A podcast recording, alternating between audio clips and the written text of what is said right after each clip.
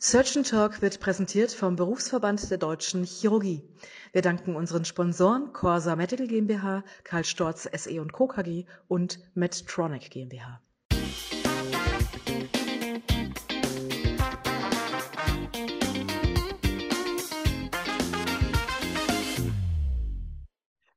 Liebe Hörerinnen und Hörer, herzlich willkommen zu einer neuen Ausgabe von Surgeon Talk, der chirurgische Podcast rund um alles, was in der Chirurgie spannend ist. Mein Name ist Avi Schottland und heute sitzt mir, zumindest virtuell, Dr. Cornelius Weiß gegenüber. Cornelius studierte Humanmedizin an der Uni Leipzig sowie anschließend Public Health an der Frank in Frankfurt am Main. Er ist Facharzt für Innere Medizin, Vorstandsmitglied im Berufsverband Deutscher Internisten, Delegierter der Ärztekammer Hessen und Gründer des Bündnis Junger Internisten. Dr. Weiß arbeitet aktuell in der Arbeitsmedizin. Schön, dass du da bist. Habe ich was vergessen? Hi, und äh, ich freue mich wirklich, dass ich da sein kann. Danke für die Einladung. Nee, das war sehr ausführlich. Perfekt.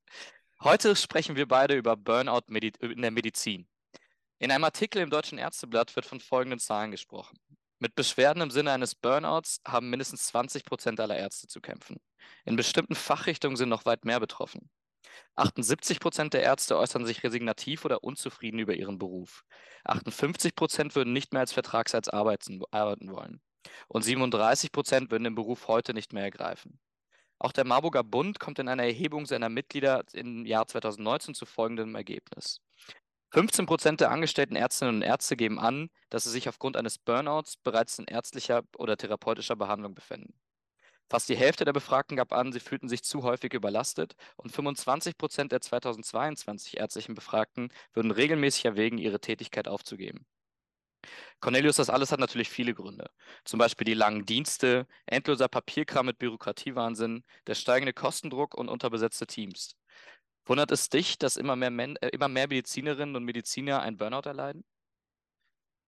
Ja, also verwunderlich ist es leider überhaupt nicht. Und äh, das, was du gerade vorgelesen hast, ist ziemlich deckungsgleich mit dem, was äh, wir auch herausgefunden haben. Hm. Wir mit dem BDI und der Berufsgenossenschaft, die ja eigentlich dafür zuständig ist, äh, Gesundheitsgefahren von den Beschäftigten äh, abzuwenden, mhm. haben wir eine Umfrage gemacht und da eben Ähnliches eigentlich äh, noch alarmierenderes herausgefunden. Ja. Wir haben explizit die Kolleginnen und Kollegen in der Klinik gefragt und ähm, auch die Pflege mit erfasst und äh, kam auf äh, 50 Prozent Burnout-Symptome und äh, auch äh, ja, zusätzlich noch äh, Gewalterfahrung und so weiter und so fort. Also du hast ja schon einige Gründe genannt und ich denke, der, der Hauptgrund, warum das so ist, wie es ist, ist einmal diese massive Arbeitsverdichtung, die man mhm. hat. Und dass die Art und Weise, wie gearbeitet wird, das war so ein bisschen unser Resümee aus den Zahlen, die wir erhoben haben, die Art und Weise, wie in der Klinik gearbeitet wird, einfach sehr weit, also in, der, in den Prozessen, einfach mhm. sehr weit weg ist von dem, was man ähm, in Anführungszeichen als natürliche ärztliche Arbeit bezeichnen könnte. Hast Denn, du da ein konkretes Beispiel für? Ja, also ganz konkret äh, ist ja das, was die ärztliche Arbeit ausmacht, die persönliche Beziehung zum einzelnen Patienten. Mhm. Und das Auf, das Gegenüber einlassen und dann individuell für diese eine Person die ideale Diagnostik und ideale Therapie zu finden. Mhm. Also natürlich wissen wir, dass das, äh, wenn man das ein bisschen, Reali ein bisschen Realitätscheck unterzieht, natürlich nicht ganz äh, einfach ist und dass man natürlich gewisse Standardprozesse braucht. Mhm. Aber man braucht eben auch äh, genug Zeit und auch genug äh, Muße, um sich eben auf das Individuum einstellen zu können.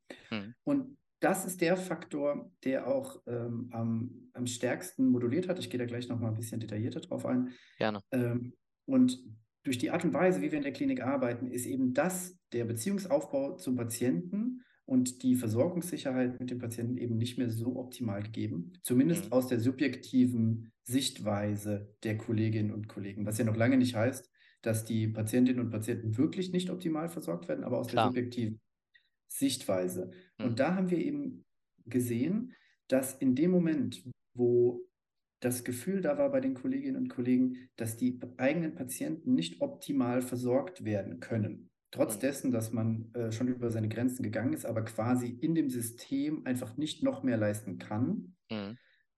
dann sind die ganzen Faktoren, die eben auch äh, eine Prädisposition für Burnout, für depressive Erkrankungen und auch für posttraumatische Belastungsstörungen, die ja alle da sind, du hast sie ja schon aufgezählt, mhm. die sind dann quasi auf das Individuum eingebrochen.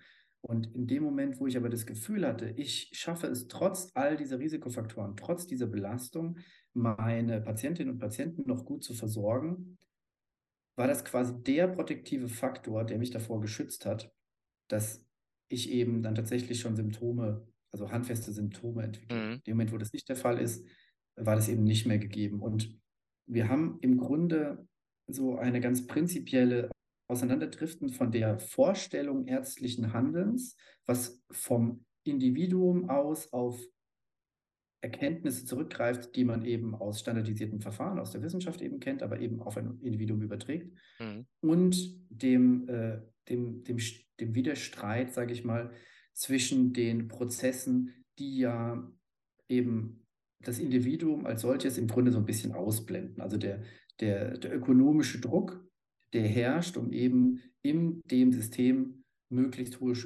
Anführungszeichen Stückzahlen, Patientenzahlen durchzuschleusen, mhm. der dem widerstrebt. Und in dem Moment, wo ich das Gefühl habe, ich kann das Individuum nicht mehr würdigen, kommt es eben dazu, dass die ganze, in Anführungszeichen, Grausamkeit des Systems auf einen äh, Jetzt einbricht. verstehe. Jetzt hat es ja in den ähm, letzten Jahren schon mehr Gespräche darüber gegeben, es wurde Awareness geschaffen. Ähm, hast du denn das Gefühl, dass sich viel verändert hat, unter anderem in der Covid-Pandemie? Ähm, war das Arbeiten ja für viele extrem schlauchend und arbeitsintensiv. Ähm, andererseits wurde auch ein Licht auf die vielen Missstände im System geworfen, sowohl bei der Ärzte als auch bei der Pflege und in vielen Prozessen. Tut sich da was oder ähm, schleppt man diese ganzen Probleme, von denen du eben geredet hast, einfach vor sich hin? Ja, leider hat sich da eigentlich überhaupt nichts getan, muss man sagen. Es ist so, dass man ähm, am Anfang der Pandemie und in der Mitte und am Ende, kann man schon fast sagen, ein, ein, ein Lehrstück von Effort, Reward, Faktoren quasi sehen konnte. Ich erkläre das jetzt noch ein bisschen genau. Genau, erklär das gerne. Also, keine Sorge, aber ich wollte diesen Introsatz unbedingt so sagen. Nee. Also es ist so, man hat ja quasi immer äh, protektive Faktoren, also was schützt mich vor einem Burnout, was schützt mich vor einer dem äh, Wahrwerden von bestimmten Risiken. Das berühmte Und, Wort Resilienz.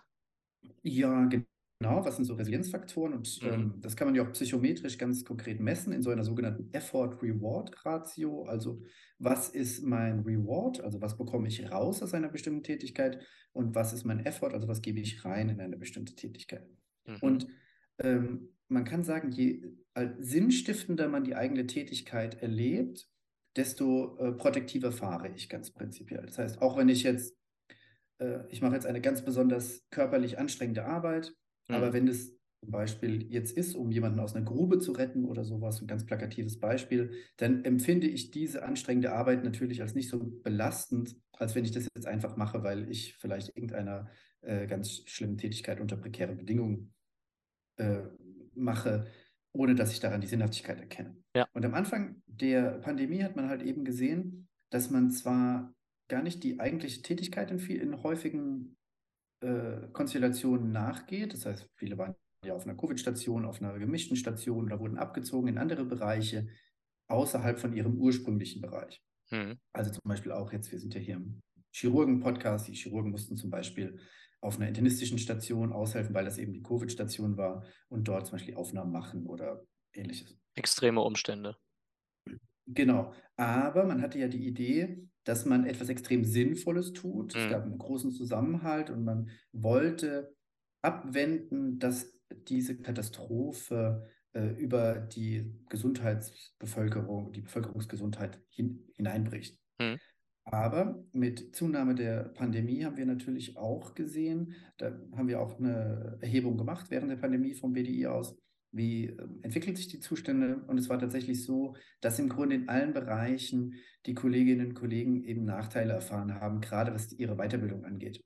Es kam zu Verzögerungen in der, zu Verzögerungen in der Weiterbildung, es kam zu schlechterer Lehre, es kam zu ähm, nicht mehr aufholbaren Rückständen ähm, in bestimmten Zahlen, in bestimmten äh, Bereichen, die eben noch erledigt werden mussten, die einfach komplett brach lagen. Und auch nach einer Zeit, wo man sagen kann, dass eigentlich hätte man sich jetzt mittlerweile auf die Pandemie einstellen können. Mhm. Und ähm, eigentlich war es dann schon so, dass man die Ressourcen so allo, äh, allokieren hätte können, dass man auch eine, eine Lehre dann wieder hätte aufnehmen können. Nicht direkt am Anfang der Pandemie, aber dann schon mit der Zeit. Und viele sagen, haben uns dann eben gesagt, dass durch diese Verzögerung und durch das, dass sie quasi ganz viel reingegeben haben in das System, auch die Überstunden, die angefallen sind, die alle ja freiwillig gemacht haben am Anfang, ja. einfach weil man so ein tiefes Verantwortungsbewusstsein hatte, dass da dann letztendlich im Grunde dann nichts äh, zurückkam. Mhm. Es war jetzt nicht so, dass man da jetzt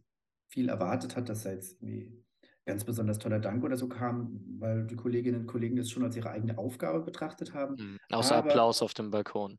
Ja, okay, genau. Also außerdem natürlich, aber man muss auch sagen, dass es letztendlich für die Kolleginnen und Kollegen im Ergebnis dann nur Nachteile gebracht hat. Also Klar. auch nur Nachteile gebracht hat, dass man diese extra Meile gegangen ist.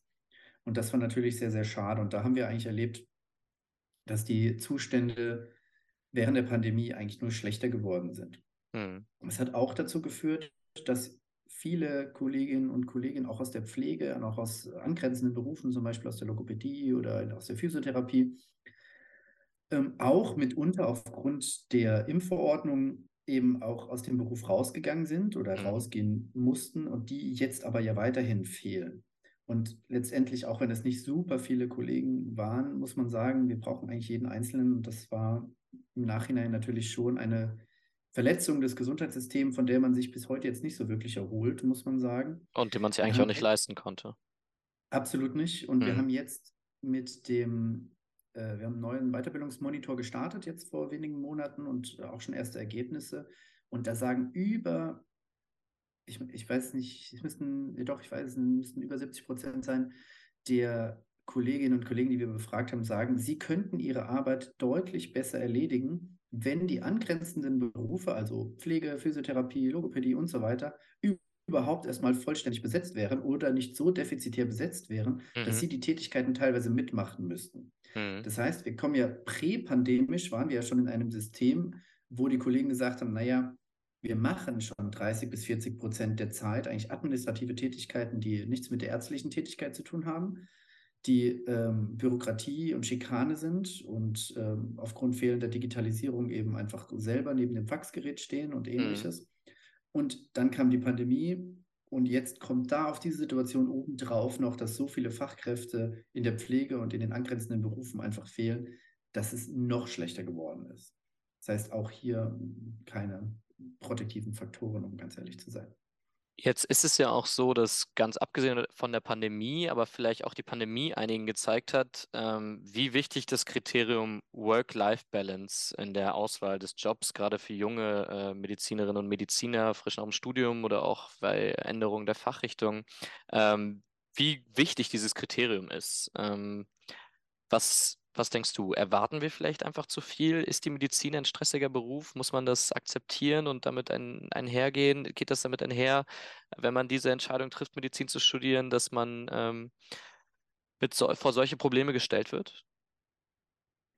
Ja, also man muss natürlich schon sagen, wir, wir, wir kommen wieder zu dem gleichen Punkt. Wir wissen ja auch von der jungen Generation, also jetzt deiner Generation mhm. und ich vielleicht noch so ein kleines bisschen mhm. aus äh, Umfragen, dass das Allerwichtigste ist für die jungen Leute, dass sie einer Tätigkeit nachgehen, die sie als sinnstiftend empfinden. Also mhm. noch viel mehr, also zum Beispiel anders als bei den Babyboomern, die gesagt haben, ja, es muss nicht unbedingt äh, zu 1000 Prozent sinnstiftend sein. Ich möchte etwas aufbauen, damit es meinen Kindern mal besser geht als mir selber, auch wirtschaftlich und finanziell. Mhm. Und ähm, die waren ja unglaublich erfolgreich, sodass es jetzt tatsächlich so ist. Uns geht es ja besser als jetzt äh, unseren Eltern in allermeisten Fällen, mhm. zumindest äh, im Querschnitt.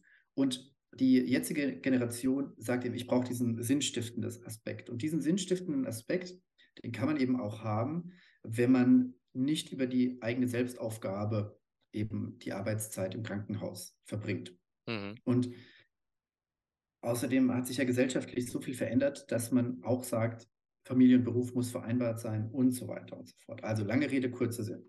Der ärztliche Beruf geht natürlich mit einer hohen Belastung einher an sich, das stimmt schon, mhm. aber es ist ja kein Gesetz, dass man deshalb auch irgendwie 70 Stunden in der Woche unbedingt arbeiten muss.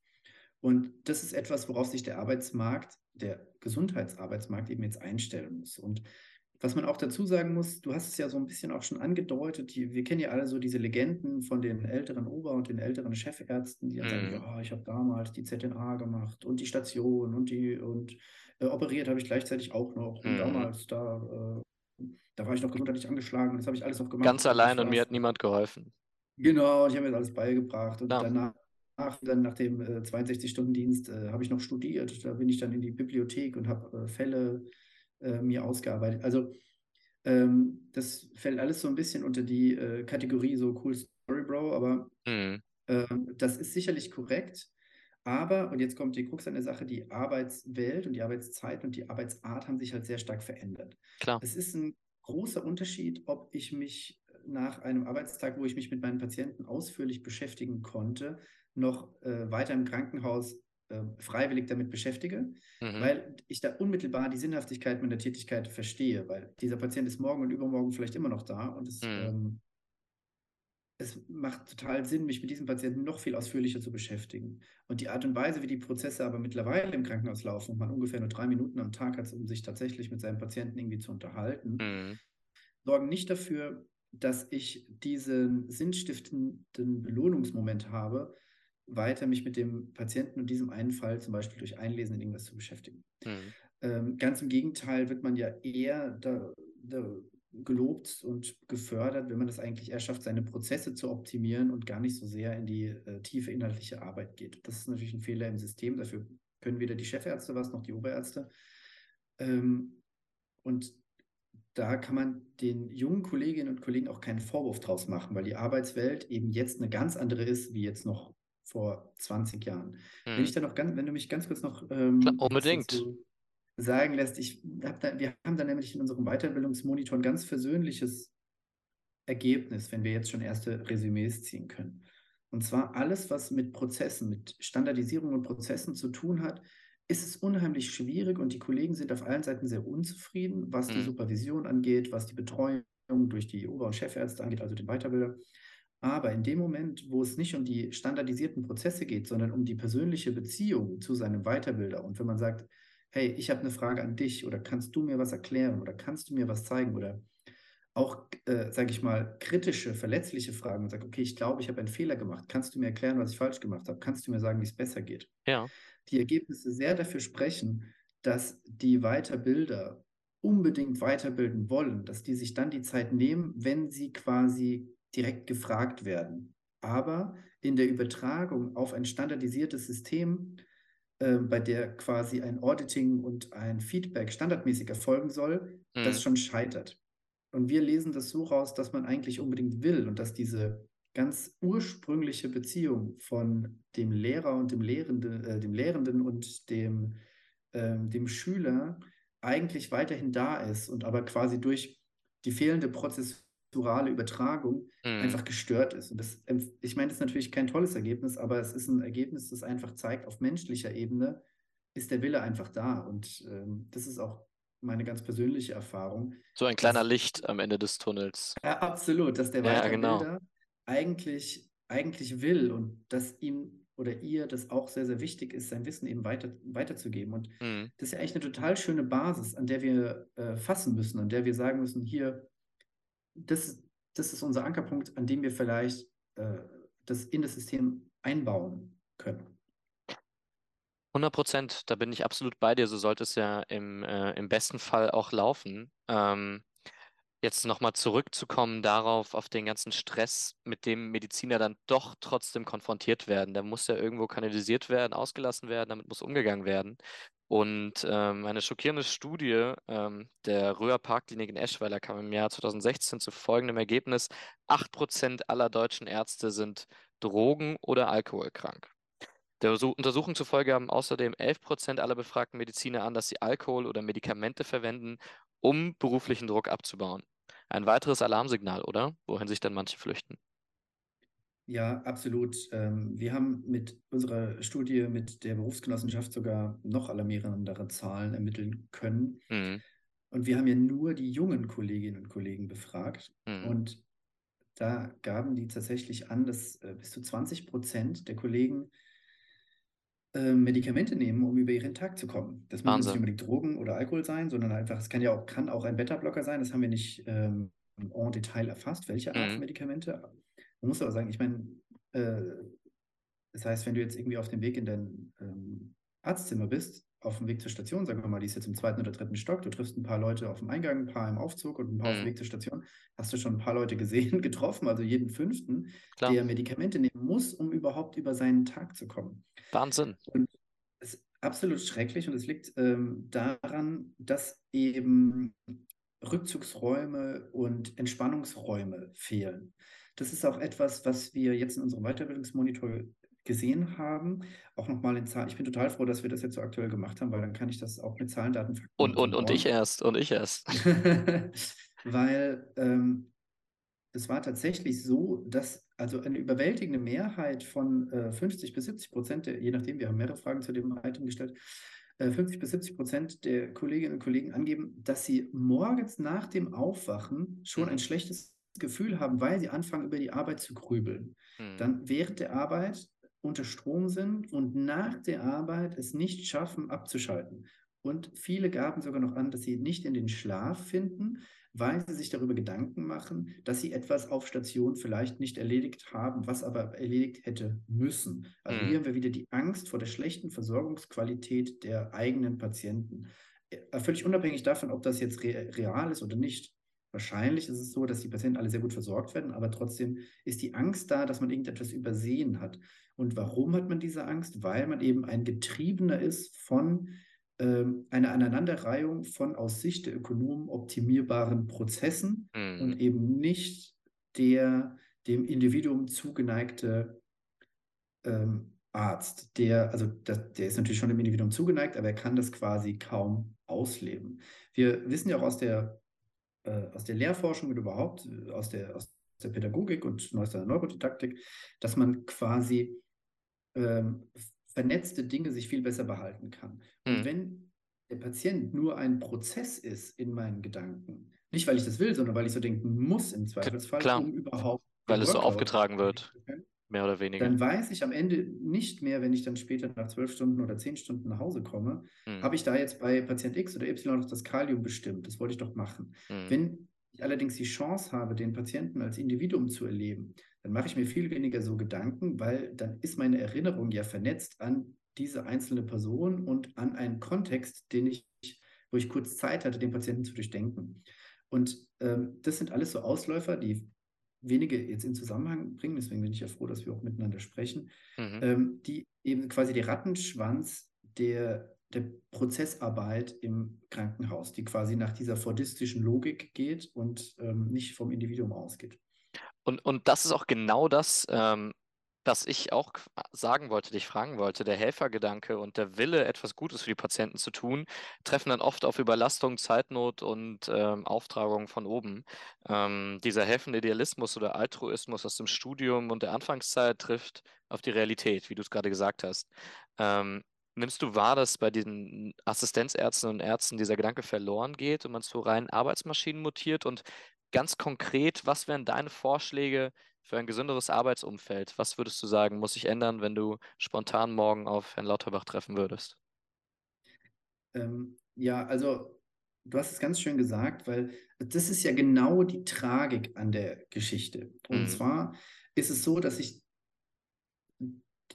die Persönlichkeiten, die eben dann Ärzte werden. Und also das kann man schon so im, im Schnitt sagen. Natürlich, ich, äh, ich kenne natürlich nicht jeden Einzelnen, es gibt natürlich mhm. Ausnahmen und so weiter und so fort. Aber es ist natürlich schon ein gewisses Persönlichkeitsprofil, was es schafft, schon während der Schule spätere ähm, Belohnungen quasi nach hinten zu verschieben, um eben ein gutes Abi zu machen, dann durch dieses Studium zu gehen, was ja auch sehr viel mehr mit ähm, Selbstdisziplin zu tun hat und, und Willensstärke als jetzt unbedingt mit reiner Intelligenz oder so. Da gibt es andere Studiengänge, da sind die viel weiter vorne dran.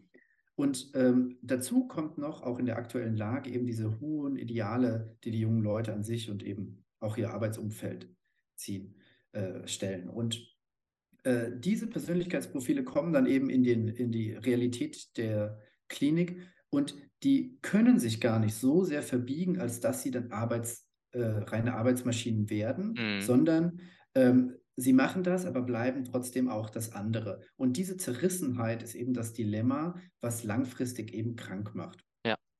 Und ähm, das ist einfach sehr, sehr schwierig. Und man muss dazu sagen, dass diese Ressource, diese Ressource Arzt und diese Ressource an bestimmten Persönlichkeitsprofilen, die eben im Gesundheitssystem arbeiten, und da spreche ich auch explizit äh, von der Pflege, von der Physiotherapie, von, von allen, die da drin sind. Denn die Ressource des über die Grenzen gehen, schlechtes Gewissen haben, diesen hohen Qualitätsanspruch an sich selber, der ist in das Funktionieren des Systems völlig eingepreist und hm. könnte ohne diese Ressource gar nicht funktionieren. Also wir sehen ja überall Risse, überall defizitäre Prozesse, defizitäre Abläufe, defizitäre überall. Und die einzelnen Personen sind quasi der Kleister, der in diese Risse überall reinläuft und dafür sorgt, dass eben dann doch viel weniger passiert. Ich meine, wir alle kennen das. Jeder, der lang genug im System arbeitet, der wundert sich, wie wenig eigentlich passiert. Und warum passiert mhm. so wenig? Weil das einzelne Individuum über die Maßen links und rechts schaut, über die Maßen checkt, über die Maßen quasi defizitäre Systeme und Prozesse eben kompensiert. Und da ähm, betreiben wir schon einen gewissen Raubbau auch an dieser Ressource und die einzelnen Individuen betreiben Raubbau an sich selber, weil es sonst anders gar nicht zu machen wäre. Das heißt, ganz konkret, was muss sich ändern? Wie kann den Menschen geholfen werden? Wie kann dem System geholfen werden? Also erstmal müssen wir dafür sorgen, dass ärztliche Tätigkeit letztendlich oder dass Ärzte wieder mehr Zeit und Raum für ihre ursprüngliche ärztliche Tätigkeit bekommen. Das mhm. Gleiche gilt aber, also ich kann natürlich besser für die Ärzte sprechen, weil ich selber einer bin und diese weitgehend auch einfacher vertreten kann. Aber das gilt natürlich auch für die Pflege. Wenn die Pflege äh, den halben Tag damit beschäftigt ist, zu dokumentieren und dann auch noch dokumentieren muss, dass sie dokumentiert haben, ja. Sind die natürlich auch fertig mit der Welt. Die sind die auch einen Beruf angetreten, um am Patienten selber zu arbeiten, um ja auch ihren Idealen nachzugehen, eben auch den Menschen zu helfen. Mhm. Und äh, das soll jetzt aber nicht nur Plattitüden sein, sondern ganz konkret, wir brauchen alles, was irgendwie uns im Gesundheitssystem hilft, uns auf die Kerntätigkeit zu konzentrieren. Was bedeutet eine sinnvolle Digitalisierung, mhm. eine Outsourcing von Assistenztätigkeiten, die jeder einzelne Arzt jetzt gerade macht. Also ich will gar nicht, ich will gar nicht aufzählen, für wie, wie viele Arbeitsstunden ich damit aufgewandt habe, zu faxen oder Faxe zu bekommen Glaub oder einem Faxgerät zu stehen oder äh, und so weiter. Wir brauchen also eine sinnvolle Digitalisierung, die entlastend wirkt. Wir brauchen eine Entbürokratisierung. Wir brauchen ein Gesundheitssystem, was den Patienten wieder ins Zentrum rückt. Und wir brauchen auch eine Entlastung der Pflege und sehr viel mehr Nachwuchs in allen Bereichen. Mhm. Und das bedeutet eben auch, den Beruf attraktiver zu gestalten. Das bedeutet, die Pflege muss gescheit bezahlt werden, die ärztliche Zeit muss gescheit bezahlt werden. Es muss links und rechts ähm, vielleicht ähm, Berufsgruppen oder eine cleverere Allokation von Berufsgruppen geben, die eben den Arzt und die Pflege auch entlasten können. Ähm, und letztendlich brauchen wir auch mehr Manpower. Hm. Warum sollte denn jetzt ein 15-Jähriger oder eine 16-Jährige noch ähm, in die Pflege gehen, wenn sie weiß, dass sie dort so schwer körperlich arbeiten muss, dass sie gar nicht weiß, ob sie ihre Rente äh, erst zum späten Zeitpunkt überhaupt antreten kann oder 100%. vorher berechnet werden muss, weil der ja. Rückgriffen kaputt ist und so weiter. Die fehlende, fehlende Wertschätzung, äh, auch unmittelbar der, des, äh, zum Beispiel der Klinik, also des Vorgesetzten und so weiter. Also äh, es tut mir wirklich leid, wenn ich hier so ganz allgemeine Dinge sagen muss. Teilweise aber, der, da, aber das ist ja schon, die, bei den allgemeinen Dingen fängt es ja an. Also bisher völlig genau. richtig. Ja, also und ähm, das heißt, wir müssen erstmal, also wenn ich jetzt einen Einsatzplan hätte, dann müsste man erstmal die Berufe so attraktiv gestalten, dass wir überhaupt wieder Nachwuchs rekrutieren können. Mhm. Und dann muss dieser Nachwuchs ähm, so spezialisiert werden, dass man quasi eine Arbeitsteilung, die ja über, überall im Arbeitsmarkt schon, äh, schon lange vorhanden ist, eben weiter zelebrieren kann und weiter fördern kann. Es muss ja nicht vielleicht jeder alles können. Klar, wir brauchen alle eine gemeinsame Basis, völlig klar. Ich als Allgemeininternist bin natürlich dafür, dass auch ein Kardiologe noch eine Lungenentzündung äh, mhm. erkennen kann und mhm. ein Pulmologe natürlich eine Gastritis erkennen kann. Können die ja auch alle. Und das muss aber auch so bleiben. Ähm, und das ist aber erstmal so die Grundvoraussetzung. Cornelius, ich danke dir für deinen Input und das super spannende Gespräch. Wir sind leider schon am Ende des Podcasts angekommen, aber ich bin mir sicher, wir alle nehmen heute so einiges mit. Das war's für heute, wie gesagt, von Surgeon Talk, der chirurgische Podcast, der unter die Haut geht. Schreibt uns eure Meinung zu diesem Thema gerne unter www.surgeontalk.de. Ich bedanke mich fürs Zuhören bei euch und freue mich jetzt schon auf die nächste Ausgabe zusammen mit euch. Euer Avi. Ja, vielen Dank für die Einladung. Es hat mich sehr gefreut. Und äh, wer sich bei mir melden will, äh, engagieren will, einfach ähm, ich, ich äh, lasse meine Kontaktdaten da, die stehen dann wahrscheinlich in den Show Notes und genau so gut sein. und äh, auf bald. Vielen Dank dir.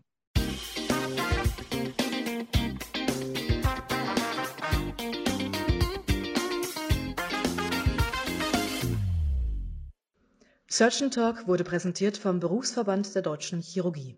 Vielen Dank an unsere Sponsoren Corsa Medical GmbH, Karl Storz SE und Co. KG und Medtronic GmbH.